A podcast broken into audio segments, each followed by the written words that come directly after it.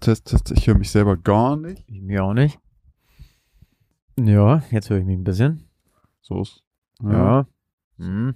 So? Gestern fand ich es sehr angenehm. Du alter Ja, so. Schwerhöriger, du.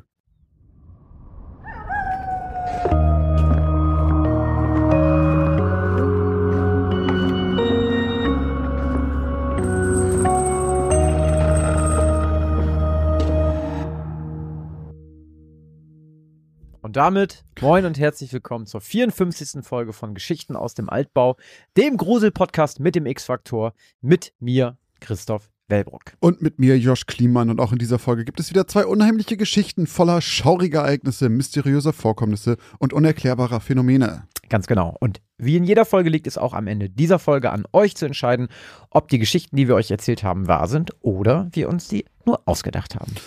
Und wie es mit den letzten zwei Geschichten aussah, ob Christoph sich das nur ausgedacht hat, ob ich mir das nur ausgedacht habe, erfahrt ihr nach dieser kleinen Spoilerwarnung. Springt zu 33 Minuten 32, denn ab dort beginnen die neuen Geschichten von heute. So, letztes Mal angefangen hattest du mit helfende Hände. Oh ja. Ich kann noch mal ganz kurz zusammenfassen, worum es dort ging. In helfende Hände ging es um äh, Pepper.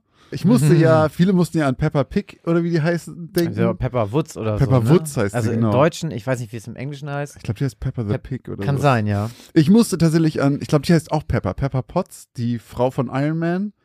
Oh ja, stimmt. Die heißt auch Pepper, ne? Ich Die glaube heißt- schon. Ja. Äh, Da musste ich dran denken. Aber sie ist nur 16 in dieser Geschichte und hat äh, anscheinend ihr gerade ihren Führerschein gemacht. Und an dem Tag, an dem die Geschichte spielt, hat sie sogar auch Geburtstag und bekommt zu ihrem 16. Geburtstag einen Käfer mit Automatik, äh, nee, mit äh, manuell Genau, getrieben. eben ganz nicht. wichtig. Genau. Den sie sich so lange gewünscht hat. Und fährt damit dann zur Schule. Und auf ihrem Schulweg ist aber das, das große Problem, da ist ein Hügel, an dem sie anfahren muss mit einem Stoppschild.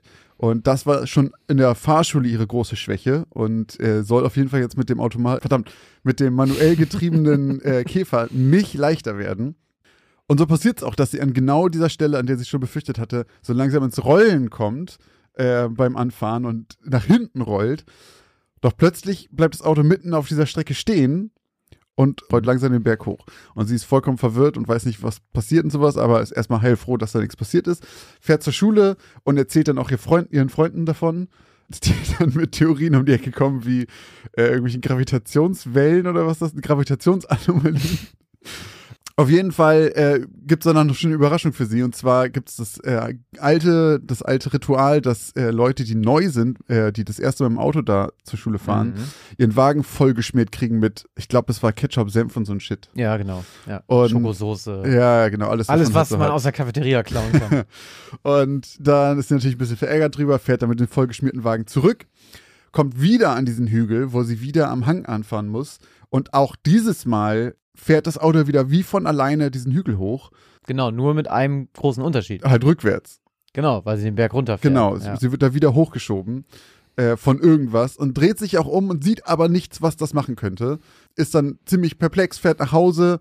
Äh, ihr Vater, also, weiß sie das auch nicht zu erklären und ihr Vater sieht dann ihren vollgeschmierten Wagen und will ihr dann helfen, den sauber zu machen.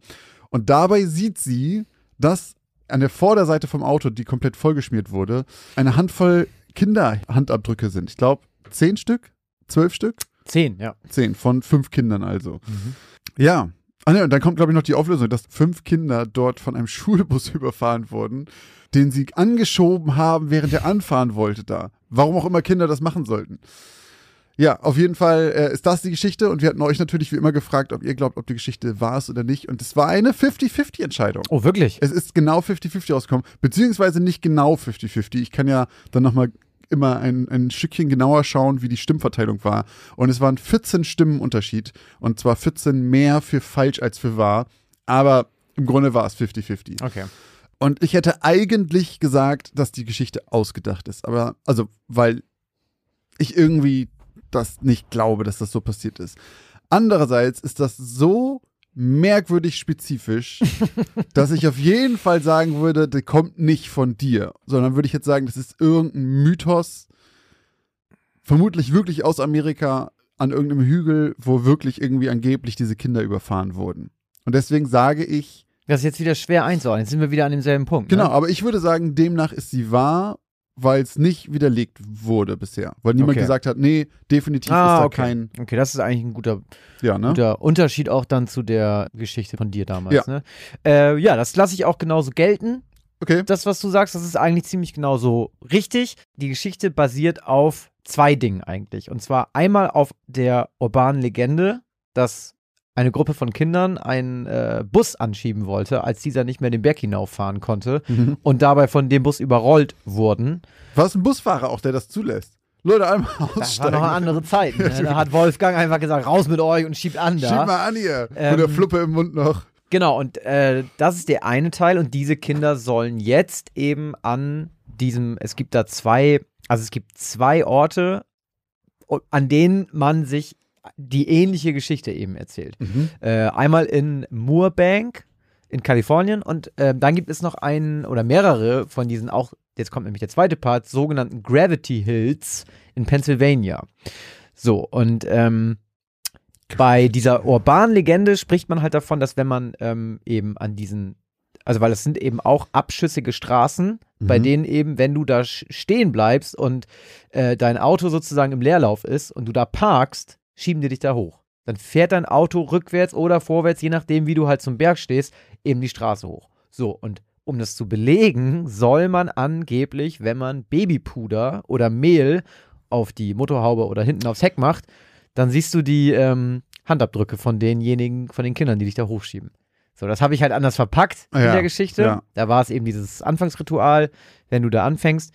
Ähm, Aber gibt es da irgendwie Bilder von oder sowas? Also ey, auf wahrscheinlich. der, ähm, auf einer meiner Rechercheseiten, wo ich war, die haben gesagt, die haben es getestet, die sind da anscheinend hingefahren Mhm. äh, und die haben es jetzt, da hat sich es nicht ähm, belegt, also die Mhm. konnten es nicht belegen, dass die Abdrücke hatten. Allerdings, und da kommen wir nämlich eben jetzt zu dem anderen Teil der Geschichte, ähm, sind eben, gibt es eben diese sogenannten Gravity oder eben Mystery Hills in den USA. Aber darf ich ganz kurz Ja. einhaken? Ist das das, weil ich habe mal so ein Video gesehen von so, das sieht aus, als ob eine Straße nach unten geht, die andere nach oben und legst einen Ball hin und der Ball rollt das Ding hoch. Ja. Aber das ist eine optische Illusion. Ja, ganz genau. Okay, das ist genau das. Ähm, und zwar glaubt man, also ich werde auch in den Shownotes, Leute, werde ich einen Link äh, reinpacken, auf den ihr klicken könnt, dann könnt ihr euch das angucken. Also es sieht abgefahren aus, weil es sieht aus, als würde jemand eben an einem Hang stehen Mhm. und das Auto rollt dann rückwärts hoch. Mhm. So, und dann haben viele gesagt, das sind sogenannte Gravitationsanomalien. Übrigens, äh, muss ich dazu noch was sagen, weil ich finde, immer wenn jemand das Wort Gravitation verwendet, Ja. wirkt er besonders intelligent. Das ist ein krasses Wort. irgendwie, Oder? ne? Also Ja, wenn du sagst so, nein, ich glaube, da ist die Gravitation für verantwortlich, dann ist es so, oh, oh, dem Mann oder der Frau höre ich jetzt etwas äh, äh, aufmerksamer zu. Ja, aber ich finde, Anomalie ist genauso Anomalie ein Wort. ist ja, dann der Mischung ist auf jeden Fall, okay, der hat safe einen Doktor. ähm, genau, und dafür wurden eben von irgendwelchen Hobbyforschern und so weiter immer irgendwelche, die wurden auch dann Magnetberge genannt von denen. Das hat man aber dann irgendwann auch relativ schnell auch gesagt, das ist Quatsch, dass es Magnetberge sind oder dass da irgendeine magnetische Kraft vorherrscht, denn ähm, eben auch, keine Ahnung, Plastikdinge eben Ja, okay. hochgezogen oder Mhm. runtergezogen werden, je nachdem, von welchem Winkel man das betrachtet. Und man ist sich da immer lange nicht so richtig sicher gewesen, was denn da jetzt los ist. So. Und dann waren, eben viele mit GPS-Geräten da und haben dann auch irgendwelche Veränderungen von Magneten und der Schwerkraft gemessen und haben das dann auch publiziert und so weiter.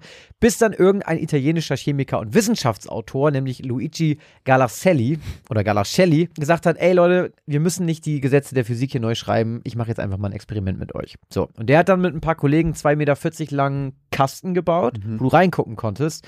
Und da hat er eine Straße sozusagen aus drei sich verjüngenden Brettern angelegt. Mhm. Und zwei dieser Bretter hatten eine starke Neigung Mhm. und das in der Mitte hatte nur eine leichte Neigung. Und dann hat er mehrere Leute da durchgucken lassen und alle haben was völlig anderes gesagt.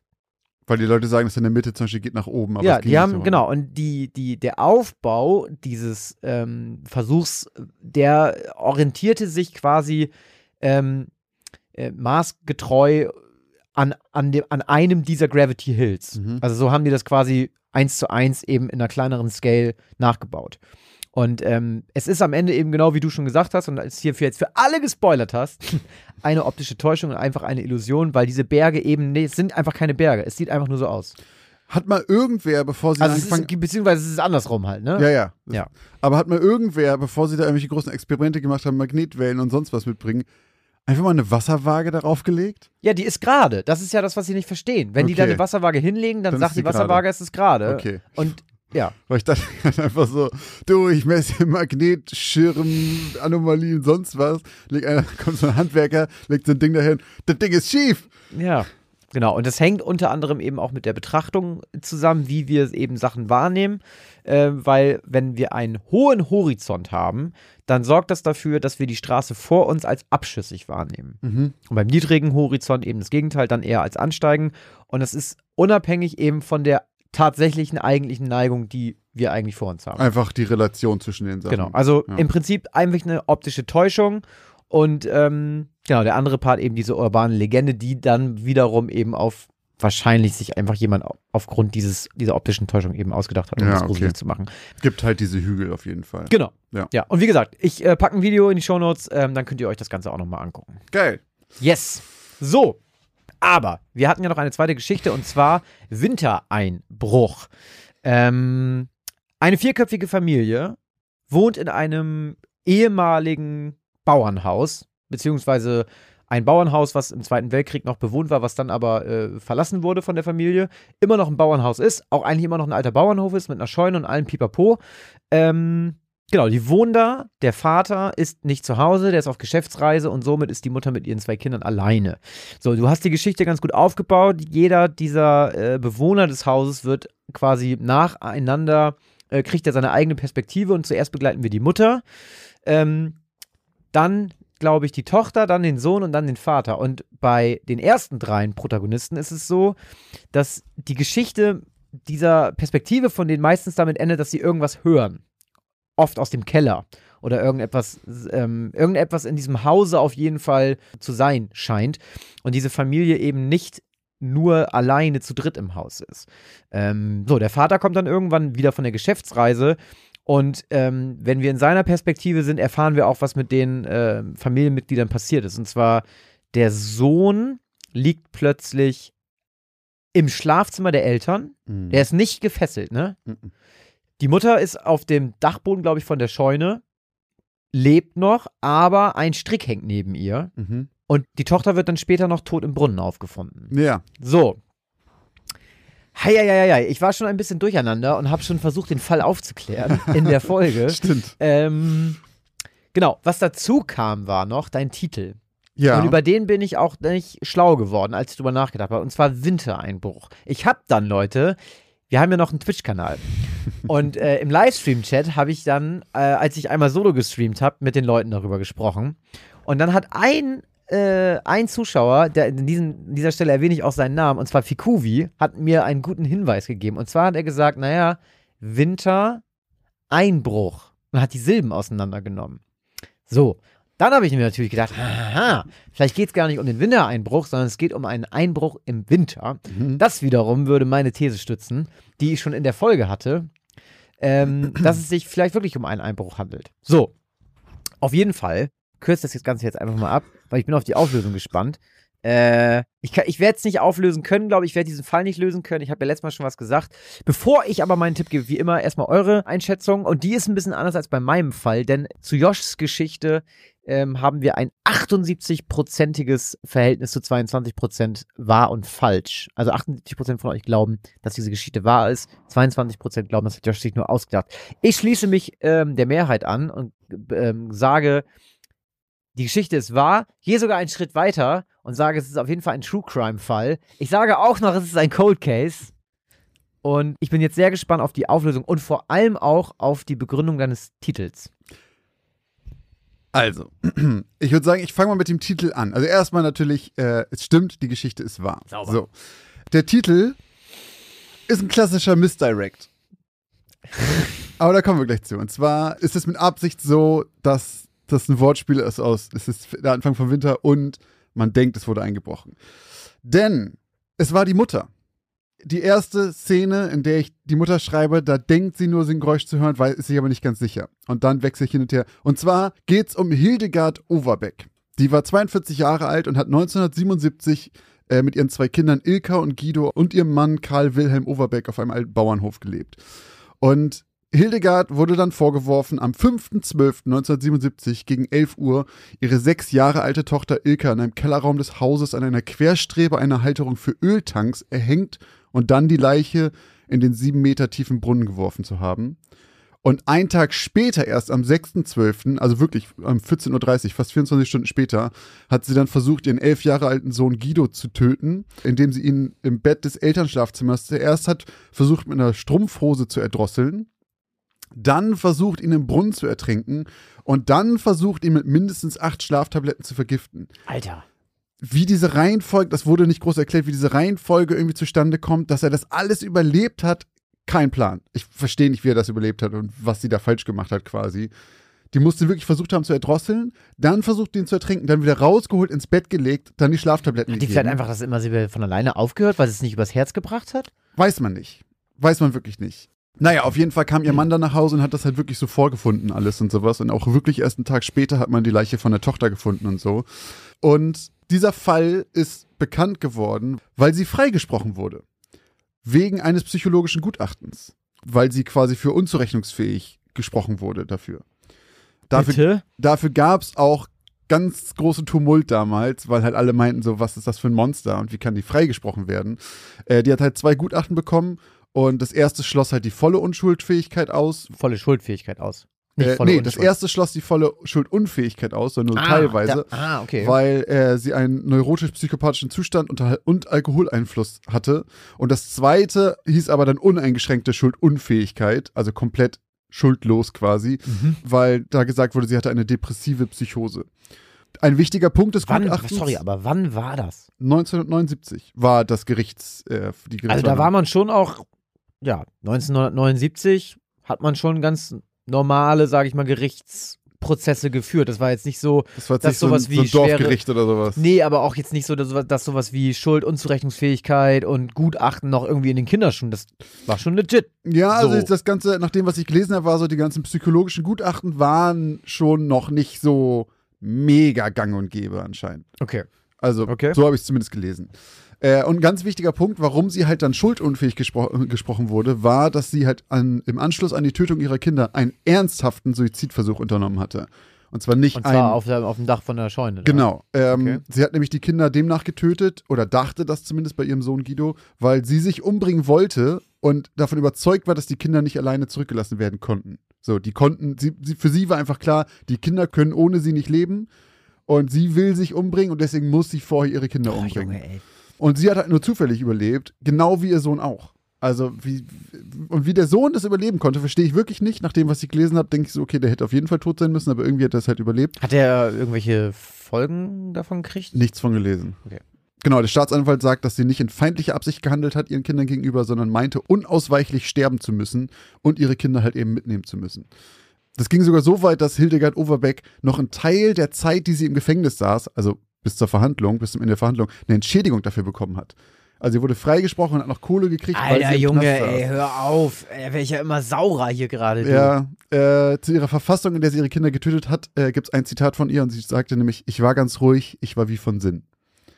Das ist so das eine Zitat, was man von ihr findet. Ich habe das erst auf einer Seite gefunden, wo es auch um so Lost Places ging und sowas, weil man diesen Hof immer noch sieht Mhm. und sowas. Und da war ich so ein bisschen skeptisch, was die Mhm. Informationen angeht.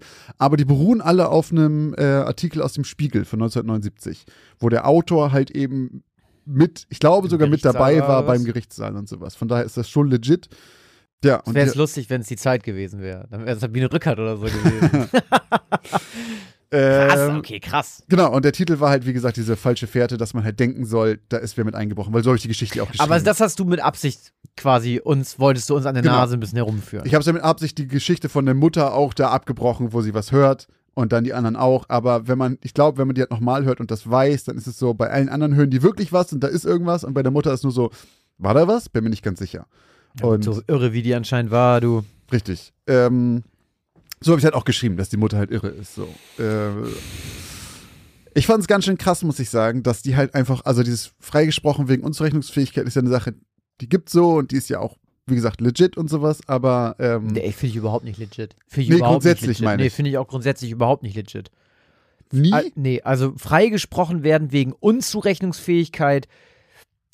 Da gehen bei vielen jetzt die Meinungen auseinander. Ich habe auch keine Ahnung, aber wenn jemand schon allein wegen Alkoholkonsum unzurechnungsfähig ist. Ne? Soll ich dir mal ein Beispiel nennen? Vor, ich glaube, zwei Jahren oder so, ziemlich im ersten Lockdown, ne, ist ein ziemlich aktuelles Beispiel. Da ist ein, der Bruder von einer Bekannten von mir, mit der ich Abi gemacht habe. Mhm. Der ist gestorben. Der ist nach einer Party besoffen ins Taxi gestiegen, wie man das halt so macht, und wollte nach Hause fahren. Dann kam von hinten nachts um drei irgendein 20-Jähriger mit dem Auto angeheizt mit 200 Sachen und knallt dem Taxi hinten rein. Der Bruder von meiner Bekannten, der war tot, der Taxifahrer war tot, der Typ ist ausgestiegen aus dem Auto, hat sich den Fuß gebrochen und wollte noch weghumpeln, haben sie halt gekriegt. Der wurde jetzt, glaube ich, auf Bewährung oder was verurteilt oder so, weil der unter Alkoholkonsum war. Da habe ich zum Beispiel, das hat mir letzten Kumpel erzählt, da habe ich gesagt, also warte mal, du darfst nicht mal alkoholisiert Auto fahren. Dann kannst du doch nicht sagen, weil er alkoholisiert Auto gefahren ist, kriegt er auch noch irgendwie mildernde Umstände. Ey, der das- ist so besoffen gewesen, dass der, also, da habe ich, das kann ich einfach nicht nachvollziehen. Ey, in dem Nee. Fall auch. Ich finde so generell, keine Ahnung, wenn du Drogen nimmst oder Alkohol nimmst, dann bist du in dem Moment, hast du das ja gemacht. So, was du dann da machst, ist halt die Schuld dadurch, dass du es genommen hast. Für mich ist es eher sowas, keine Ahnung. Du hast irgendein Trauma, schiebst eine Psychose und was du dann machst, da denkst du, okay, dafür kannst du nichts. Du hast das nicht freiwillig gemacht. Keine Ahnung, eine Psychose sucht sich keiner aus. Klar. Äh, und dann passiert irgendwas und du kommst quasi wirklich danach mehr oder weniger wieder zu dir und hast dann irgendeine Scheiße gebaut. Und dann denkst du, okay, Ja, und da bin ich auch halt bei dir. Zumindest mildernde Umstände finde ich vollkommen legit. Aber genau, okay, da bin ich auch bei dir. Ja. Aber freigesprochen finde ich absolut. Und weil wie oft passieren Sachen wie wirklich Unfälle, wo Ja. jemand, wo jemand, der da, sag ich mal, der Verursacher ist von einem Unfall, dem das unglaublich leid tut, der Nichts nie wieder froh wird seines Mhm. Lebens, weil er das immer mit sich rumschleppt. Und der kriegt dann noch irgendwie eine Strafe wegen fahrlässiger Tötung und muss vielleicht drei Jahre in Bau oder so. Weißt du, solche Leute kriegen, kriegen keine mildernde Umstände, obwohl es absolut einfach wirklich eben ein fucking Unfall war. Mhm. Und manche Leute, klar, die sind auch krank, so, aber die kriegen, dann, ja, gut, äh, nee, da müssen wir dann, da kann er ja nichts für. Oder manche Leute saufen ja auch mit Absicht vorher, damit sie vor Gericht im Zweifel sagen können, ja, Ja. mein- ich war halt voll. ja. Das finde ich, da ist unser Gericht leider oder unser Gesetz ein bisschen. Also was Konsum läppsch. angeht, bin ich bei dir, weil den macht man ja nun mal freiwillig in der Regel so und wer halt Ja. sich irgendwie Drogen reinpfeift und dann halt Scheiße baut, der ist daran halt schuld, weil er sich halt die Drogen reingepfiffen Ich hat. meine, du sagst ja selber, oder man sagt ja selber immer, Dummheit schützt vor Strafe nicht. Und so in solchen Sachen, da ist es nicht immer Dummheit, da ist es auch manchmal Krankheit. Ja. Aber wenn du halt so blöd bist und dir irgendwie deinen Kopf voll säufst und ins Auto steigst, dann solltest du auch die Konsequenzen tragen. Also da bin ich bei du? dir, bei Konsum bin ich bei dir, bei so äh, psychischen Sachen ist es, glaube ich, schwieriger, das zu verallgemeinern. Finde ich auch, aber freisprechen finde ich, weil du es so betont hast mit freisprechen. Das Ja. finde ich scheiße. Also, weil der Mann wird jetzt sein Lebtag nicht mehr froh, die Tochter ist tot und der Sohn hat wahrscheinlich auch ein Traumata, Ja, ja, weil die Mutter irgendwie die Kinder umbringen will. Ja, und die Mutter kriegt ein bisschen Kohle. Und dann kriegt ihr auch noch Geld. Ja, ey, wie ist- gesagt, also weißt du, man was ich ja verstehen kann, ist, dass man sagt, hey, pass auf, wir schicken dich nicht in den Knast, das Ja. bringt dir nichts. Du musst in Eine eine Einrichtung und wir versuchen dir zu helfen. Da bin ich ja voll dabei. Okay, Leute da weiß, ich aber, da weiß ich zum Beispiel nicht, ob das nicht passiert Ah, ist. okay, So, gut, das steht, okay. steht da nicht. Okay. Ähm, also da würde ich, ich weiß jetzt nicht, wenn es da wirklich noch in den Kinderschuhen steckte, kann es sein, dass sie sowas natürlich übersehen. Aber das würde ich erwarten, dass man danach sagt, okay, pass Ja. auf, nicht Knast, hier hast du ein bisschen Kohle, weil du halt im Knast musstest, so. Aber lass uns hinsetzen, mit dir stimmt was nicht. So. Ja. äh, genau. Das kann ich verstehen. Also, weil du kannst solche Leute ja auch, wenn die so krank sind, dass sie in ihren, äh, äh, äh, hier, wie heißt es? In Bitte? ihren Psychosen Achso, ja. halt solche Sachen machen, dann kannst du die ja auch nicht unbedingt in dem Zustand wieder auf die Allgemeinheit loslassen. Das ist ja wie bei der Geschichte mit den beiden Schwestern, die ich hatte, mit den Ja, Zwillingsschwestern, genau. wo die einfach gesagt haben, na gut, alles schon in Ordnung, geht wieder raus Und und, dann bringt die ist offensichtlich um. noch kra- krank und bringt wen um. So, Ja. das, da muss man halt aufpassen, weil ja. wenn du sagst, ey, die ist so unzurechnungsfähig gewesen, dass sie freigesprochen wird, dann ist sie offensichtlich so unberechenbar gewesen, dass du auch nicht sicher ausgehen, davon ausgehen kannst, okay, jetzt ist ja alles wieder fein. Aber dann finde ich zum Beispiel auch, weil ganz oft ja auch bei sehr, also gewissen Serientätern oder Serienmördern wird ja auch eigentlich immer eine sehr heftige Krankheit attestiert. Also bei vielen Leuten wird ja nicht gesagt, irgendwie, ja, ist halt ein Killer, sondern dem wird gesagt, okay, der hat das, das, das Ja. und das. Und dann geht man sogar so weit und sagt, der ist fucking unheilbar. Der ist so krank, den kannst du, stell den weg und schmeiß den Schlüssel weg. Den können wir hier 20 Jahre lang behandeln. Ja. Das, der, bei dem ist Hopfen und Malz verloren. Solche Fälle gibt es ja auch. Ja, also ja, guck stimmt. dir mal Und so da jemand gibt's an wie Ted Bundy oder Ja, Ed, hier nicht Ed Gain, Ed Kemper oder so. Die sind ja völlig wahnsinnig ja gewesen. stimmt, das, das ist wirklich nichts mehr zu holen. So, weil, und wenn du so ein Soziopath bist, der sowieso keine Empathie hat und kein Empfinden hat, dem das einfach Latten ist, wenn der dich, wenn der jemanden umbringt und der dann auch noch irgendwie zig andere Sachen hat, Alter.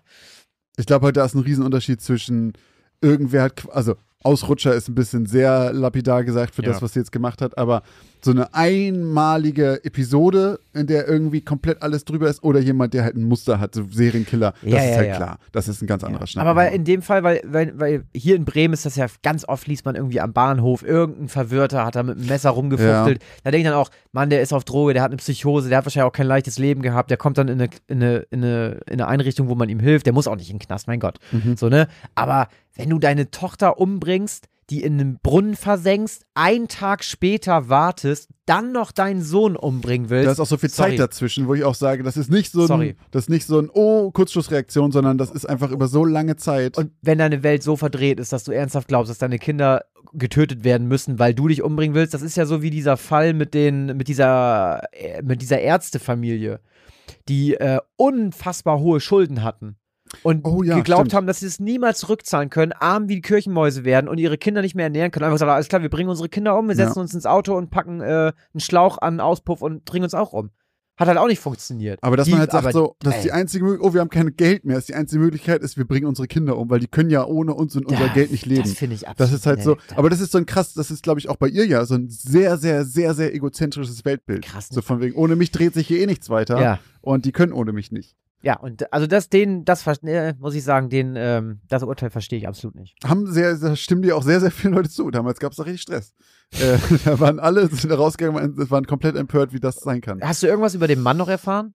Äh, die sind sogar getrennt gewesen, nach dem, was ich gelesen habe. Das heißt, er, Vorhinein. genau, äh, die waren schon geschieden. Das heißt, so wie in meiner Geschichte war es nicht ganz, dass er Ah, irgendwie auf okay. Geschäftsreise war, aber es war so, dass er nach Hause kam und die wohl so gefunden hat. Krass. Ähm, Krasser Fall. Ja. Habe ich noch nie was von gehört.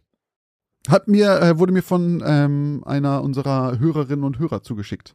Ich weiß nicht mehr genau wer, es ist schon sehr lange her. Äh, an dieser Stelle nochmal vielen Dank dafür. Ich habe es irgendwann mal gespeichert und jetzt mal wieder ausgegraben. Aber es war ein Hast Tipp. du gut, aber nee, fand ich, also auch nochmal Props an dieser Stelle hast du, finde ich, gut gemacht. Also dafür, dass das, sage ich mal, so ein relativ, sag mal, relativ klarer True Crime-Fall jetzt war, hast du den, finde ich, echt gruselig gestaltet mit einem kleinen, natürlich, und das finde ich halt geil auch, dass du da dann auch die Freiheit hast, den irgendwie so zu stricken, wie du willst Ja. und uns auch so auf falsche Fährten ja, lockst. ja. Ähm, hat mir richtig gut gefallen, die Geschichte. Und jetzt, äh, wenn ich jetzt auch die Auflösung kenne, bin ich da auch, sag ich mal, abgesehen jetzt vom Urteil, äh, bin ich da äh, sehr befriedigt. Okay, cool. Freut mich Ja. sehr. Aber deswegen, deswegen lag die bei mir auch lange rum, weil ich lange nicht wusste, wie ich die machen soll. So, weil das Mhm. war halt so ein sehr Ja. True ja. Crime-Fall und dann habe ich irgendwann über- kam mir diese Idee mit diesen Perspektiven und dachte ich, okay, ich glaube, so kann die für mich funktionieren irgendwie. Ja, schon gut. Vielleicht hat, die, äh, vielleicht hat die Irre sich ja wirklich eingebildet, irgendwas gehört zu haben. Das Wer äh, kann nur sie beantworten. Sie müsste ja auch eigentlich noch leben, glaube ich. 77, 30, 40, 50. Ah, obwohl, nee, ich glaube, die ist tot. Aber ich wollte noch auf eine Sache eingehen. Denn Ja. in meiner Geschichte hatten wir auch eine Urangst, die alle Menschen in sich tragen. Und zwar Autofahren. Anfahren am Berg. Ey, no shit. Ähm, ich muss sagen, ich habe mittlerweile ja ein Auto, was, sag ich mal, nicht mehr Golf 3 oder sowas ist. Das heißt, da ist ein bisschen mehr Technik drin. Es ist immer noch ein Golf, aber der ist ein bisschen neu, deswegen da ist so eine automatische Anfahrhilfe mit drin. Also, oh, wirklich? du kannst, du kannst es eigentlich nicht verkacken. Also der, wenn du Rebensteinberg, der, der lässt dir halt übelst viel Zeit. Du rollst Okay. im Prinzip nicht zurück. Ja. Und ähm, als mit meiner Freundin letztes Jahr im Sommer, ne, wo waren wir denn noch? Ich glaube, wir waren auf einem Kurztrip irgendwo in Rostock oder so. Ich glaube, ja, es war zu Silvester, genau. Und da waren wir in der Stadt und wir haben im Parkhaus geparkt. Und es war eine Tiefgarage, glaube ich. Auf jeden Fall musste man eine übelst steile Auffahrt hochfahren. Mhm. Oh. Und ich habe nur wirklich, ich musste dann mitten auf dem Ding stand ich. So, vor mir hat einer gewartet, da musstest du halt deine Karte reinstecken, damit du rausfahren kannst. Hinter mir war einer. Und ich bin dann immer so drüber, dass ich immer so Ja, mit viel zu viel äh, Speed da hochdonner. Also, ich habe da durchaus aus. Also, Pepper war, war im Prinzip ich mit Ein 18. Spirit Animal. Ja, ein bisschen schon. Äh, ich habe auch noch eine Geschichte zu erzählen. Ähm, und zwar an dieser Stelle liebe Grüße an meine Mutter. Hallo, falls du das hörst. ähm, ich erinnere mich da an eine Fahrt nach Dänemark. Ähm, wir sind immer mit der Fähre rübergefahren, hier Puttgarden, Rödby. Mhm. Und früher war es, glaube ich, noch so, also das ist in meiner, in meiner Erinnerung, dass es immer, du konntest unten reinfahren oder oben. Und nach oben gab es schon so eine relativ steile Rampe da so hoch. Und sie ist halt gefahren, wir saßen hinten drin. Und dann ging, fuhr sie da so hoch und dann ist das Auto vor ihr plötzlich gestoppt. So, beim Hochfahren. Und dann stand sie halt auch so mega schräg auf Oh. dieser sehr steilen Dings. Voll beladenes Auto, voller Kinder, mega viel Gepäck, weil wir da halt nach Dänemark für, ich glaube, eine Woche oder zwei wollten oder sowas.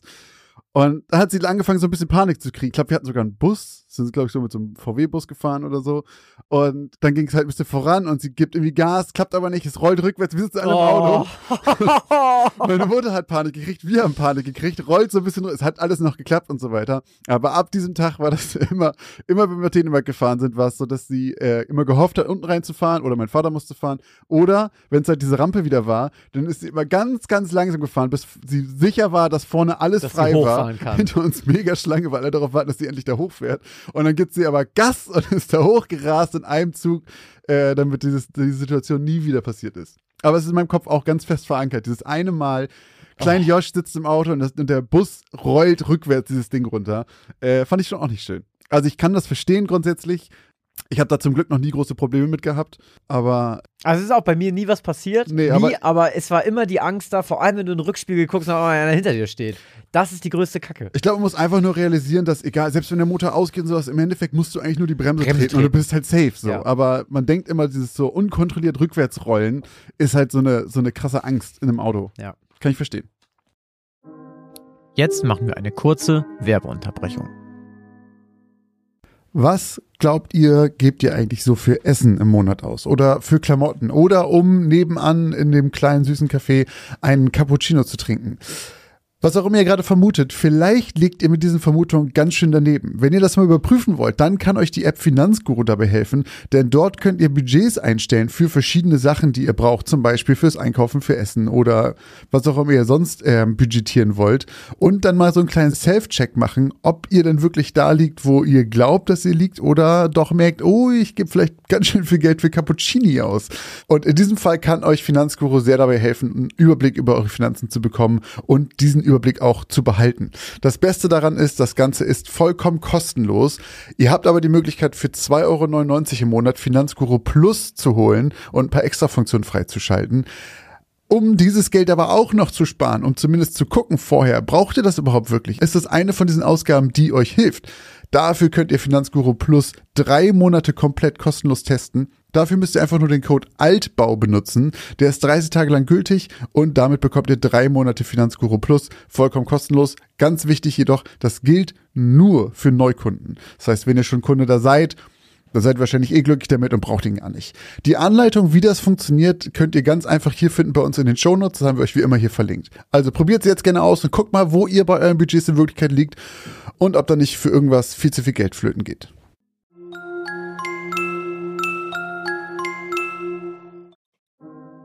Und jetzt geht's auch schon weiter mit den neuen Geschichten. So, dann würde ich sagen, starten wir mit den neuen Kamellen. Da ich das letzte Mal begonnen habe, ist es an dir, die neue Folge mit einer neuen Geschichte zu eröffnen. Ich mach's mir bequem und lausche deiner 54. Geschichte aus dem Altbau. Mhm. Meine Geschichte trägt den Namen Ein rettender Anruf. Langsam öffnete Melanie ihre Augen und blinzelte, als die schmalen Lichtstrahlen durch die Lücken an den Rändern der Vorhänge in ihr Gesicht trafen. Die Helligkeit trieb ihr verschlafene Tränen in die Augen. Es dauerte ein paar Sekunden, bis sich daran gewöhnt hatte und ihre Augen sich nicht reflexartig schlossen, wann immer sie versuchte, sie offen zu halten. Sie hatte etwas Merkwürdiges geträumt. Mal wieder. Doch wie immer war ihr, als würde die Erinnerung an das Geträumte umso schneller verblassen, je angestrengter sie versuchte, sich daran zu erinnern. Das Einzige, an das sie sich vage erinnern konnte, war ein Gefühl drohenden Unheils. Und bevor sie sich versah, war jeder Funken Erinnerung vollkommen verschwunden. Sie rieb sich den Schlaf aus den Augen, gähnte und streckte sich und stand auf. In der Wohnung war es ruhig, bis auf ein paar Geräusche aus der Küche. Ihre Mutter war bereits schon seit über einer Stunde aus dem Haus und arbeiten, wie eigentlich jeden Tag, und ihre Schwester Vivian schien gerade das Frühstück vorzubereiten. Melanie war sieben und lebte mit ihrer doppelt so alten Schwester und ihrer Mutter in einer kleinen Wohnung. Ihren Vater kannte sie nur flüchtig. Ihre Eltern hatten sich schon früh getrennt und ihre Mutter arbeitete hart für sie und ihre Schwester. Sie hatte sich vor ein paar Monaten sogar noch einen zweiten Job gesucht, wodurch Melanie und Vivian sie noch seltener sahen als ohnehin schon. Vielleicht war auch gerade das der Grund, warum Melanie und Vivian einander so verbunden waren, obwohl sieben ganze Jahre zwischen den beiden Mädchen lagen. Die zwei verbrachten unglaublich viel Zeit miteinander und waren stets füreinander da. Vivian übernahm viele Aufgaben, für die ihre Mutter aufgrund der Arbeit einfach keine Zeit mehr hatte. So wie eben auch das Frühstück für Melanie. Als die beiden Schwestern am Tisch saßen und etwas aßen, bevor sie zur Schule mussten, klingelte plötzlich das Telefon. Doch wie so oft schaltete sich der Anrufbeantworter nach dem fünften Klingeln ein. Mal wieder, bevor eine der beiden es schaffen konnte, aufzustehen und den Hörer abzunehmen. Das passierte andauernd. Ihre Mutter weigerte sich jedoch partout den Anrufbeantworter aus oder wenigstens umzustellen. Sie sagte immer, sie war nach den anstrengenden Tagen einfach zu müde, für jeden Anruf aufzustehen. Melanie fiel es manchmal schwer, das zu verstehen, doch Vivian erinnerte sie dann immer daran, dass ihre Mutter unter Diabetes litt und erzählte immer wieder dieselbe Geschichte. Jahre vorher hatte sie einmal erlebt, wie sich der Zustand ihrer Mutter innerhalb von Minuten verändert hatte. Wie die Farbe aus ihrem Gesicht wich, wie sie anfing wild und wirr zu reden und ihr der kalte Schweiß auf der Stirn stand. Damals hatte nur das schnelle Handeln ihres Vaters die Situation retten können. Tage später hatten sie Vivian lang und breit erklärt, was in so einem Moment zu tun wäre. Wann immer Vivian von diesem Tag erzählte, verfolgte Melanie das Bild von ihrer Mutter für den restlichen Tag im Kopf. Der Anblick, wie sie sie ganz bleich, verschwitzt und erschöpft ansah. So auch heute.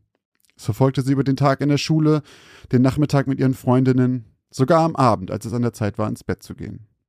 Es beruhigte sie auch nur wenig, als ihre Mutter von der Arbeit wiederkam und sie zwar müde anlächelte, aber sich sofort aufs Sofa fallen und erschöpft die Arme sinken ließ.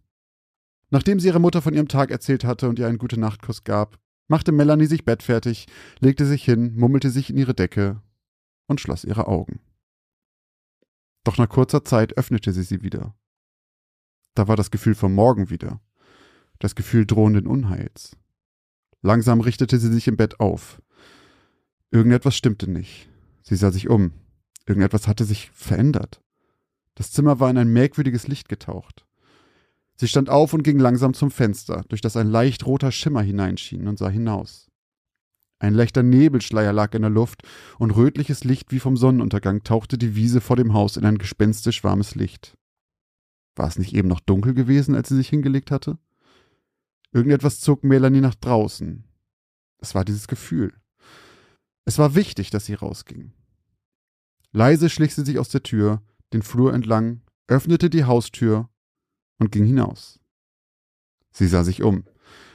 Der Schleier aus Nebel wurde in der Entfernung immer dichter, sodass sie nicht allzu weit sehen konnte. Das Gefühl war immer noch da.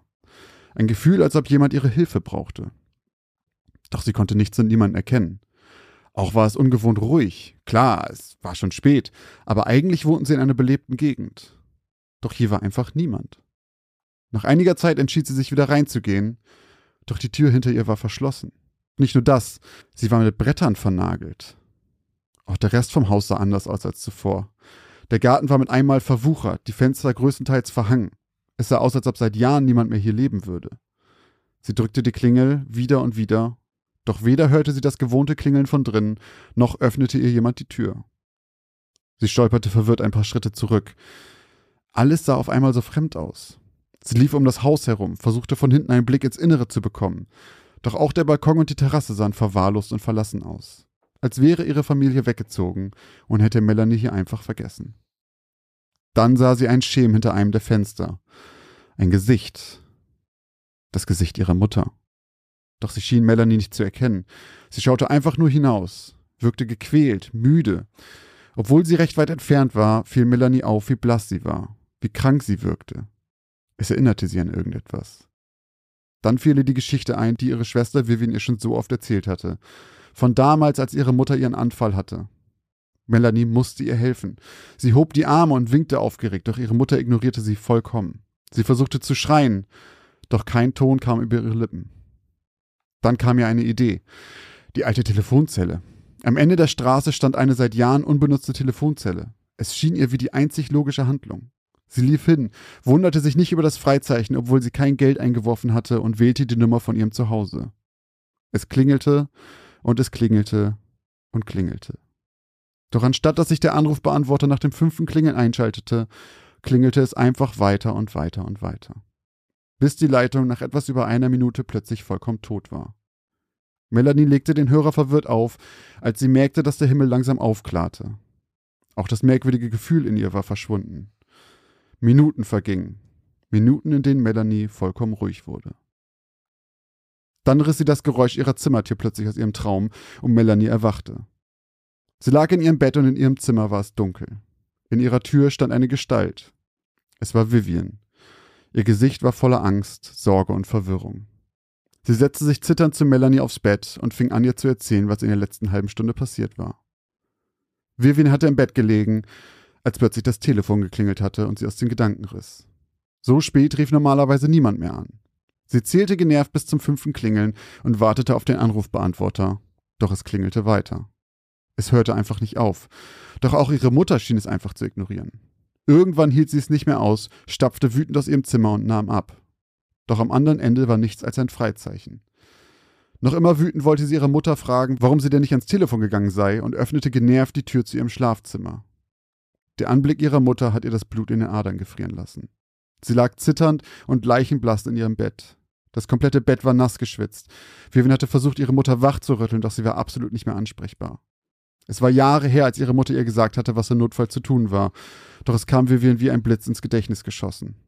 Sie maß ihren Blutzuckerwert, rannte zum Kühlschrank und holte die Notfallspritze und rammte sie ihr ohne zu zögern ins Bein. Daraufhin rief sie den Notarzt, der binnen weniger Minuten bei dem Haus ankam. Als er den Wert erneut maß, weiteten sich auch seine Augen und er begann sofort damit, sie zu behandeln und nahm sie schließlich ins Krankenhaus mit. Erst danach fiel Vivian überhaupt auf, dass Melanie den gesamten Lärm vollkommen verschlafen zu haben schien. Das Telefon, den Notarzt, den Tumult auf dem Flur. Vivian schaute Melanie noch immer aufgelöst in die Augen. Wenn sie die Spritze nur wenige Minuten später geholt hätte, wäre ihre Mutter wohl nicht mehr zu retten gewesen. Hätte das Telefon nicht geklingelt. Vivians Stimme versagte. Melanie hatte ihrer Schwester vollkommen wortlos mit weit aufgerissenen Augen zugehört. Der Traum kam ihr noch immer so real vor. Und anders als alle Träume, die sie sonst hatte, blieb dieser auch Jahre später noch in ihrem Gedächtnis eingebrannt. Sie erzählte Vivian erst sehr viel später davon. Von dem roten Himmel, dem Anruf und dem Anblick ihrer Mutter am Fenster. Und auch wenn Vivian es nicht so richtig glauben wollte oder glauben konnte, so blieb für sie doch immer noch die Frage, wer an dem Abend sonst angerufen hatte. Und warum nur dieses eine Mal der Anrufbeantworter nicht angesprungen war. Eins war zumindest sicher. Ihre Mutter hätte diesen Abend sonst nicht überlebt. Hm. Mal wieder ein, ein guter Geist-Geschichte oder ein ja, auf jeden Fall irgendwas hat ein guter irgendwer da angerufen. Ein, ein Happy End. Ja. Hm. Der Vater ist verstorben, ne? Nee, die haben sich nur getrennt. Ah, okay. Die haben sich früh getrennt ähm, und der lebt einfach nicht mehr. Es sind ja zwei Sachen, die da sehr mysteriös sind. Ne? Die eine Sache ist natürlich, warum der Anrufbeantworter nicht anspringt, wenn der immer nach dem fünften Mal anspringt. Mhm. Die andere Sache ist, Wer hat angerufen? Mhm. Vor allem, wenn die eine Tochter träumt. Wo war die nochmal in dem Traum? Das habe ich nicht so Vor der Tür, die ist rausgegangen und war draußen. Draußen in der eigenen Straße. Genau. Und am Ende der eigenen Wohnstraße steht eine Telefonzelle. Ja. Vielleicht ist sie ja schlafgewandelt. Und die hat das gar nicht alles versch verschlafen. Die war gar nicht da. Die hat da angerufen. Die hat da angerufen. Die ist schlafgewandelt. Wir haben jetzt hier, Leute, ich bin was auf der Spur. Wir haben die nächste Schlafwandler-Geschichte. Nee, aber das könnte ja sein, ne? Die hat da angerufen, hat das dann gleichzeitig geträumt. Vor allem hat ja auch die ihre Schwester nicht bei ihrem Zimmer nachgeschaut. Da hatte sie ja gar keine Zeit zu. Sie hat ihre. Aber wie geil die auch ist, Alter. Die Tochter geht selber nicht ans Telefon und dann klingelt das Ding und dann scheißt sie erstmal ihre kranke Mutter an nachts im Bett oder was. Was ist denn mit ihr los? Sag mal, warum gehst du eigentlich nicht ans Telefon? Oh, oh, oh, alles gut, du, du stirbst fast. Hilfe. Ha. Keine Ahnung, was, damit, äh, was es damit auf sich hat. Tja, ich bin gespannt. Ich bin auch gespannt, aber nicht auf die Auflösung meiner Geschichte. Diese tolle Überleitung bei uns. Ey. Sondern auf die Geschichte von dir an sich. Tja, meine Geschichte äh, heute heißt Spur ins Nichts. Top motiviert und gut gelaunt stieg Jonathan Fraser am Dienstagmorgen aus seinem Wagen und lief schnurstracks auf das schwarz-gelbe Polizei-Absperrband zu, welches einen schmalen Trampelpfad zum Strand versperrte. Er schob sich an einigen frühen Vögeln vorbei, die bereits auf den Beinen waren und mit Laufschuhen, Neoprenanzug oder Hundeleine bekleidet einen Blick auf den Tatort erhaschen wollten. Etwas nervös bückte Jonathan sich unter dem Absperrband hinweg und grüßte den Polizeibeamten, der ihm am nächsten war, mit einem Kopfnicken. Guten Morgen, Mr. Fraser, beantwortete dieser die Geste, und Jonathan fühlte sich sofort schuldig, ihm nur ein knappes Nicken geschenkt zu haben. Doch er war einfach zu nervös. Schließlich war es sein erster Fall. Verlegen nuschelte Jonathan ein unverständliches Guten Morgen zurück und eilte mit eingezogenem Kopf zum Gerichtsmediziner, der sich einen weißen Plastikanzug übergestreift hatte und mit einem Klemmbrett in der Hand darauf wartete, Jonathan zu briefen. Ah, Mr. Fraser, da sind Sie ja. Wie ich hörte, ist es Ihr erster Fall? Das ist korrekt. So, so. Nun, dann hören Sie besser mal genau zu, denn bisher konnten wir noch nichts über die Identität des Toten in Erfahrung bringen. Fängt ja gut an seufzte Jonathan leise in sich hinein, zog sein kleines braunes Notizbuch aus der Innentasche seines Sackos und griff anschließend nach dem Kugelschreiber in der Brusttasche seines frisch gebügelten weißen Hemds. Als er alles notiert hatte, ging er jeden Punkt nochmal im Kopf für sich durch. Rein optisch betrachtet war das Opfer ziemlich durchschnittlich und hatte keine besonderen Auffälligkeiten. 1,80 groß, 88 Kilogramm schwer, Schuhgröße 42, sportlich, jedoch mit einem im Verhältnis zur Gesamtproportion etwas zu kleinem Oberkörper. Verzeihen Sie, ähm, was war nochmal die Todesursache? fragte Jonathan. Das habe ich Ihnen nicht mitgeteilt, weil ich es noch nicht sagen kann. Rein äußerlich betrachtet sieht es jedoch nicht nach Fremdverschulden aus. Mehr kann ich Ihnen aber erst nach der Obduktion der Leiche sagen. Verstehe, brummelte Jonathan unverständlich und musterte erneut den Körper des Toten. Es war Mitte Juli und am Tag kletterten die Temperaturen aktuell auf bis zu 34 Grad. Selbst nachts lag die Durchschnittstemperatur bei etwa 22 Grad. Warum trug der tote Unbekannte also für diese Bedingungen viel zu unpassende Kleidung? Ein Pullover über dem Hemd, darüber ein Zweireiher, braune Wollsocken und eine Hose aus relativ dickem Stoff. Jonathan blickte an seinem Körper herunter. Wäre er nicht im Dienst, würde er vermutlich jetzt in Shorts und Flatterhemd unterwegs sein. Stattdessen trug er ein Sakko über dem frisch gebügelten Hemd, welches einerseits die Schweißflecken verdeckte, die sich bereits unter den Achseln gebildet hatten, andererseits aber auch dazu beigetragen hatte, dass sie sich überhaupt bilden konnten. Mit einem letzten abschließenden Nicken und einer letzten krakeligen Notiz steckte Jonathan sein braunes Büchlein wieder zurück in seine Innentasche und schüttelte dem Gerichtsmediziner zur Verabschiedung die Hand. Kommen Sie gegen 13 Uhr in die Gerichtsmedizin, dann habe ich meinen Bericht abgeschlossen und kann Ihnen genaueres sagen. 13 Uhr, wiederholte Jonathan und machte sich in seinem Telefon einen Kalendereintrag.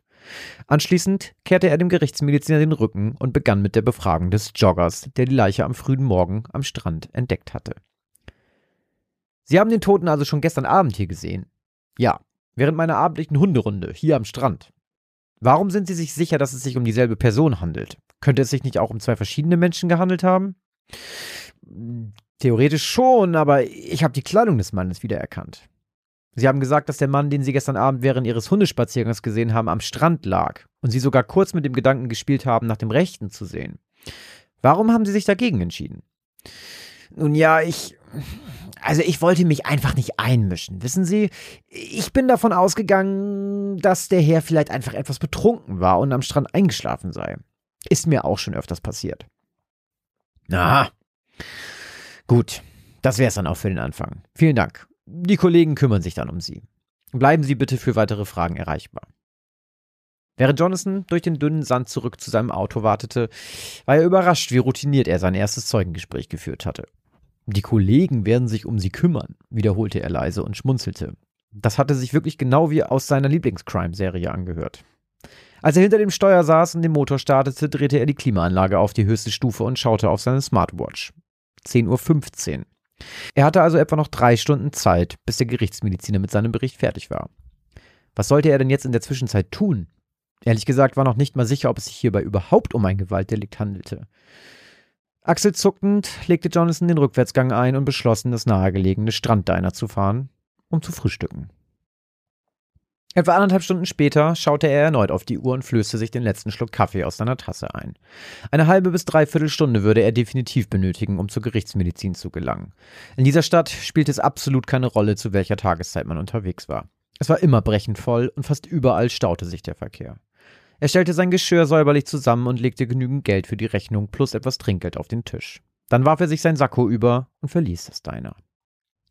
Als er etwa 40 Minuten später auf dem Parkplatz der Gerichtsmedizin parkte und aus seinem Wagen stieg, wurde er von der Hitze, die die Klimaanlage seines Autos während der Fahrt weggeblockt hatte, fast umgehauen. Die Temperaturen waren noch etwas höher geklettert und Jonathan musste einmal mehr an das absolut unpassende Outfit des Toten denken. Als die automatisierten Türen der Gerichtsmedizin vor ihm auseinanderglitten, strömte Jonathan sofort kühle Luft aus der klimatisierten Lobby entgegen und er atmete vor Erleichterung auf.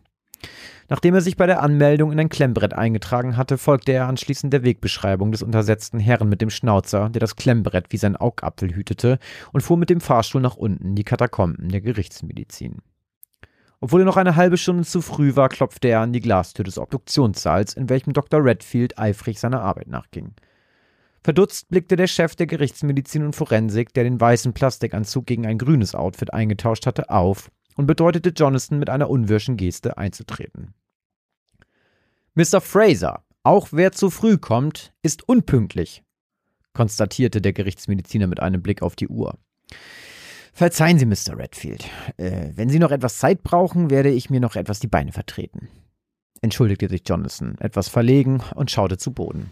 Ach, Ivo, ich habe meine Hausaufgaben bereits gemacht. Allerdings sollten Sie nicht zu viel erwarten, denn offen gestanden kann ich die genaue Todesursache immer noch nicht feststellen. Es deutet zwar alles auf eine Vergiftung und auf einen unnatürlichen Tod hin, doch ich muss gestehen, dass ich nicht imstande bin, ein potenzielles für den Tod verantwortliches Gift auszumachen. Der Mageninhalt ist relativ unspektakulär, doch ein paar organische Befunde meiner Arbeit deuten sehr direkt darauf hin. Konnten Sie den Zeitpunkt des Todes schon eingrenzen? fragte Jonathan. Oh ja. Und ich würde ihn sogar nicht nur eingrenzen. Der Mann muss etwa gegen zwei Uhr morgens verstorben sein. Interessant, murmelte Jonathan. Wieso ist diese Information für Sie interessant, Mr. Fraser? Nun, ein Zeuge hat ausgesagt, er hätte den Toten noch am Vorabend am Strand liegen sehen. Allerdings schon um 21 Uhr während einer Hunderunde. Das hieße, dass der Mann bereits zu dieser Zeit am leichten Fundort war, allerdings noch etwa fünf Stunden gelebt haben muss. Da haben Sie recht. Aber machen wir weiter. Die Klärung der Identität des Mannes dürfte sich als schwierig erweisen. Natürlich trug der Mann keinen Ausweis bei sich und sämtliche Etiketten seiner Kleidung waren sorgfältig herausgeschnitten. Außerdem besitzt der Tote leider keinerlei auffälligen Merkmale. Das Einzige, was ich Ihnen sagen kann, ist, dass der Tote aufgrund seiner hochwertigen Kleidung aus relativ guten finanziellen Verhältnissen stammen muss. Des Weiteren weisen seine sehr gepflegten Finger und Hände keinerlei Anzeichen von harter körperlicher Arbeit auf. Der Gerichtsmediziner verstummte. Verdutzt sah Jonathan von seinem Notizbuch auf und wartete darauf, dass er weiterreden würde. Doch er schien fertig zu sein. Das ist alles? fragte er vorsichtshalber nach. Nicht ganz. Ich habe einen kleinen Zettel in der Uhrentasche der Hose des Toten gefunden. Ich werde aus dem darauf geschriebenen zwar nicht schlau, aber der Zettel scheint irgendwo herausgerissen worden zu sein. Herauszufinden, wo, dürfte Ihr Job sein. Jonathan nahm den kleinen Zettel in Augenschein und las laut vor, was darauf stand. Tamam Shut. Was soll das heißen? fragte er verwirrt. Ich glaube, das ist persisch und es heißt so viel wie das Ende, antwortete der Mediziner. Das wird ja immer besser, dachte Jonathan. Wieso musste sein erster Fall eigentlich so ein Murks sein? Streng genommen war es bisher ja nicht mal ein Mordfall. Doch im Verlauf der nächsten Tage und Wochen bemerkte Jonathan, dass immer mehr Druck auf dem Fall lastete und sein Vorgesetzter diesen an ihn weiterreichte. Die Presse hatte natürlich Wind von dem unbekannten Toten vom Strand bekommen und ein riesen Ding davon gemacht. Auch brachte die Implementierung des Fotos des Toten in der Datenbank der Polizei, welche imstande war, einen Abgleich anderer Fotos auf internationaler Basis zu machen, keinen Erfolg. Hinweise aus der Bevölkerung führten ebenfalls nicht zur Aufklärung der Identität, sondern verplemperten eher die Zeit von Jonathan und seinen Kollegen. Seitdem die Presse ein Bild des Toten veröffentlicht hatte, waren sie ständig damit beschäftigt, Zeugenaussagen aufzunehmen, ihnen nachzugehen, nur um am Ende wieder in einer Sackgasse zu landen. Erst Monate später, als Jonathan und auch eigentlich sonst niemand mehr daran glaubte, jemals aufzuklären, um wen es sich bei dem Toten handelte und was mit ihm passiert war, meldete sich plötzlich jemand per Telefon, der eine fast vergessene Spur wieder ins Spiel brachte. Ein junger Arzt gab an, am Abend bevor der Unbekannte verstorben war, ein Buch auf der Rückbank seines Wagens gefunden zu haben, was ihn jemand durch den Schlitz der leicht heruntergelassenen Scheibe seines Wagens hereingeworfen haben musste. Natürlich fand er es etwas seltsam, doch er hatte sich keine weiteren Gedanken gemacht. Dann hatte er jedoch Wochen später bei einem Zahnarztbesuch im Wartezimmer eine alte Zeitung durchblättert und war über die Pressemitteilung des Zettelchens mit den persischen Worten gestolpert. Danach hatte er sich umgehend bei den Behörden gemeldet. Denn das Besondere an dem Buch, welches er in seinem Auto gefunden hatte, war, dass eine Seite fehlte und augenscheinlich herausgerissen worden war. Die darauffolgenden Untersuchungen der forensischen Abteilung ergaben, dass die herausgerissene Seite bzw. der Zettel, der beim Toten gefunden wurde, mit 100%iger Sicherheit aus dem Buch stammte, welches der Arzt auf seiner Rückbank gefunden hatte. Und das war noch nicht alles. Auf der Rückseite des Buchbandes hatte jemand mehrere Reihen mit Buchstaben geschrieben und sie teilweise unter- oder durchgestrichen. Es sah aus wie eine Art Code. Außerdem fanden die Forensiker noch eine Telefonnummer und Jonathan war wieder guter Dinge. Und sich sogar ziemlich sicher herauszufinden, wer der tote Unbekannte war, nachdem man die Telefonnummer einer Frau zuordnen konnte, die nur etwa 500 Meter vom Fundort der Leiche wohnte. Doch leider hatte die Frau, die auf dem Namen Richmond hörte, keine Ahnung, wer der Tote war. Lediglich den Titel des Buches, welches der Arzt auf seinem Rücksitz gefunden hatte, kam ihr bekannt vor. Sie gab sogar an, selbst einen Band dieses Buches besessen zu haben. Doch hatte sie diesen an einen Mann verschenkt, den sie während ihrer Arbeit als Krankenschwester behandelt hatte. Und glücklicherweise erinnerte sie sich sogar noch an den Namen des Patienten. Es war die reinste Schnitzeljagd. Nachdem Jonathan die Daten des Mannes, dem die Krankenschwester das Buch geschenkt haben wollte, in den Polizeicomputer eingegeben hatte, fuhren er und zwei seiner Kollegen umgehend zu der vom Computer ausgespuckten Adresse. So absurd es sich auch anfühlte. Insgeheim hoffte Jonathan mittlerweile, dass ihnen niemand die Tür öffnen würde, weil es sich bei der Person um den Toten handelte. Doch er hatte kein Glück. Ein freundlicher Mann mit drei Tagebart und Locken öffnete ihm und seinen Kollegen die Tür. Er hieß Clifford und er konnte sich noch immer an die hübsche Krankenschwester erinnern, die ihm vor knapp zwei Jahren ein Gedichtband geschenkt hatte. Zu allem Übel besaß er ihn sogar noch und kramte ihn vor den Augen der Beamten stolz hervor. Schon wieder eine Sackgasse, dachte Jonathan, und gewöhnte sich langsam aber sicher daran, den Fall wohl doch nie aufklären zu können. Denn darüber hinaus hatte auch Mr. Clifford den toten Unbekannten noch nie zuvor gesehen und konnte genauso wenig wie die Mitarbeiter der Forensik etwas mit dem mysteriösen Code auf der Rückseite des Buchbandes anfangen. Ein weiteres halbes Jahr verging. Ein halbes Jahr, in dem weder der Code geknackt wurde, noch irgendetwas über die Identität des unbekannten Toten, den die Zeitung mittlerweile den Clearwater-Mann getauft hatten, herausgefunden werden konnte. Am Clearwater Beach hatte man in der Zwischenzeit einen Gedenkstein für den Clearwater-Mann im Sand versenkt und die Stadt hatte die Leiche des offenbar für immer unbekannten Toten in einem anonymen Grab beerdigt.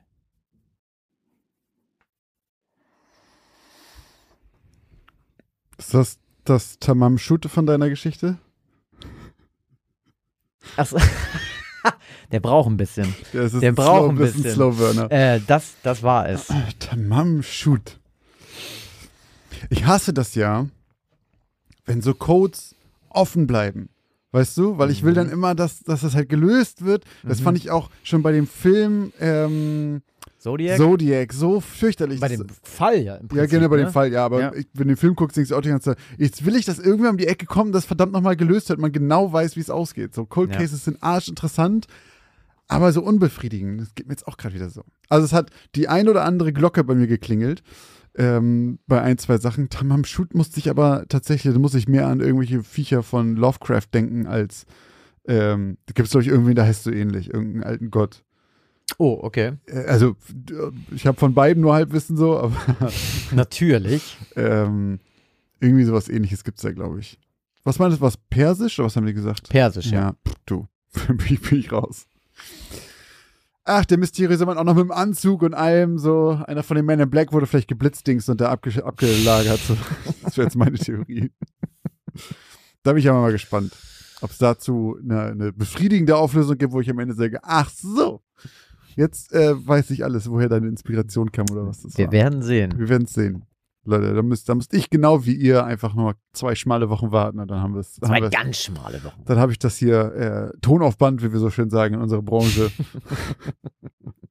Hat mir aber gefallen. Ich mag ja immer, ich bin ja großer Fan von so Detective und Inspector Sachen so. Das gab es bei dir auch schon ein paar Mal. Schreibst du immer geil. Ich find's immer cool, wenn du so Mir ist beim, ja, mir ist beim Schreiben, ich habe dieses Mal wirklich drauf geachtet, weil mir ist es beim Schreiben, ich war schon wieder dran, es wieder zu tun. wen Novak zu nennen. Nee, so. mir wieder so einen so ähm, so einen komischen, halb äh, legalen, schäbigen ähm, Detective so, zu ja, schreiben, der so, Der er hat schon alles gesehen, Ja, ja. er schmiss sich die fünfte Schmerztablette ein, rauchte die siebzehnte Zigarette und diesmal habe ich einfach so ein Die Asche pulverte in den regnerischen Pfützen Genau, und und so weiter. diesmal habe ich einfach einen komplett neuen, clean slate, weißes, gebügeltes Hemd. Weil die So. sind immer diese mit diesen dreckigen Mänteln, die Genau. durch, die, durch die Unterwelt laufen. ja, ja. Er leerte den letzten Schluck seines Whiskys. Es war das einzige Elixier, was ihm am Leben hielt. so sind Christus Geschichten. ja, ist eins zu eins so. Aber ey, das war ja gerade so aus der Hüfte geschossen. Würde ich mir mal, würde ich mich mal freuen auf so, ein, Auf so eine äh, Geschichte? Auf komm, so eine Geschichte. komm vielleicht mal. Ja. Vielleicht mache ich mal, vielleicht mache ich mal den rauchigen Inspektor. Ja, geil. Schön, hat mir gefallen. Dann kommen wir doch mal zu unseren alljährlichen, hätte ich jetzt fast gesagt, zu unseren zweiwöchentlichen Danksagungen, denn es sind mal wieder ein paar Menschen dazugekommen, die uns auf finanzieller Basis supporten. Und zwar ist unsere Steady-Familie gewachsen, denn Vicky ist jetzt Mitglied. Vicky, das freut uns sehr. Vielen Dank. Herzlich willkommen. Und bei PayPal haben wir auch Unterstützung bekommen, finanzieller Art. Und zwar von vielen, weil immer mehr Leute jetzt kommen und, äh, wenn sie falsch liegen, uns einen Euro dafür geben. Und zwar, ähm, Stefanie lag mit einer Geschichte falsch, Natalie lag mit einer Geschichte falsch, Ole auch, und zwar bei der von Christoph. Und Sebastian und Sandy haben beide bei zwei Geschichten reingekackt und mussten deswegen jeweils äh, zwei Euro dalassen. Äh, vielen Dank dafür auf jeden Fall. Und vielen Dank auch an Mani. Ich hoffe, das habe ich richtig ausgesprochen. Oder Manier.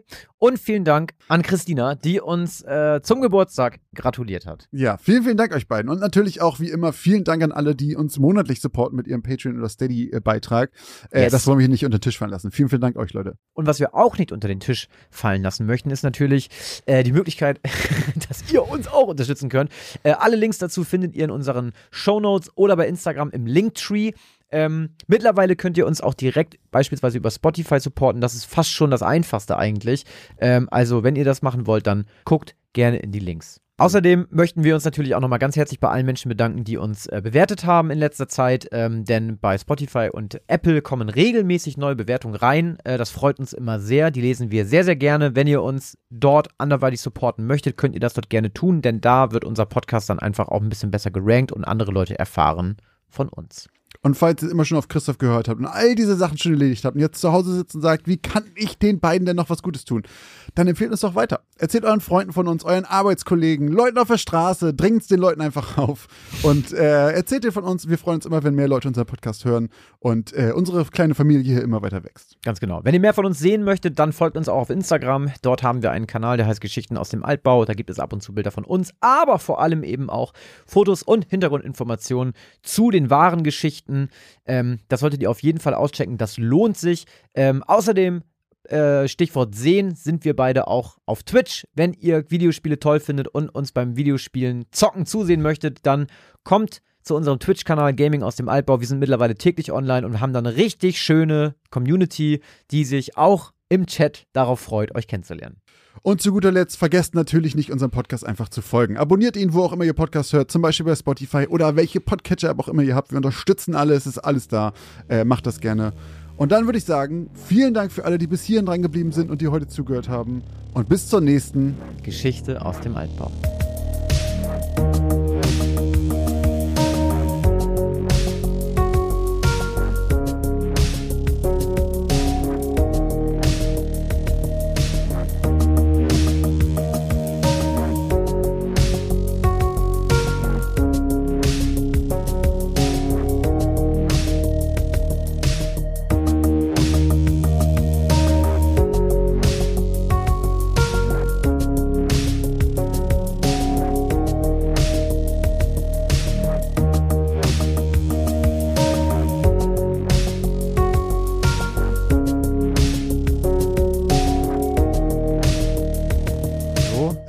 Bisschen besser. Ich kaufe Ne? für die nächste Ein- äh, Aufnahme einfach mal so ein Ey, schönes ich habe aber auch, glaube ich, einen Tinnitus, ne? Also, Hast du so mal ein so, Fiepen, richtig? ich glaube, ich habe das über Jahre schon. Also ich habe das, glaube ich, so, dass ich das einfach gar nicht mehr bemerke. Ich bemerke das immer, wenn ich zu laut irgendwas gemacht habe, Gitarre gespielt mit Kopfhörern zum Beispiel, dann habe ich es richtig extrem. Aber ab und ich habe das einfach auch so. Ich habe das nicht, dass es weh tut, aber ich habe halt dieses, Also wenn ich zu laut, keine Ahnung, wenn ich auf irgendeinem Konzert Dauernd. war oder sowas, dann habe ich auch danach so ein Dröhnen so ein bisschen. Also ein bisschen habe ich das dann auch, aber ich hatte einmal, nachdem ich einmal so aufs Ohr geknallt bin, äh, beim, beim Wakeboarden, hatte ich auch wirklich so ein Fiepen über halt so anderthalb Tage. Und da hatte ich so ja, du hast auch Schiss. krass Ohrenschmerzen, ne? Ja, ja, ich hatte auch so eine Mittelohr, das ist irgendwie, ich bin einfach richtig krass aufs Ohr geknallt. Ähm, und da hatte ich richtig Schiss, dass das bleibt. Weil so stelle ich mir Tinnitus vor und ich glaube, das ist fürchterlich.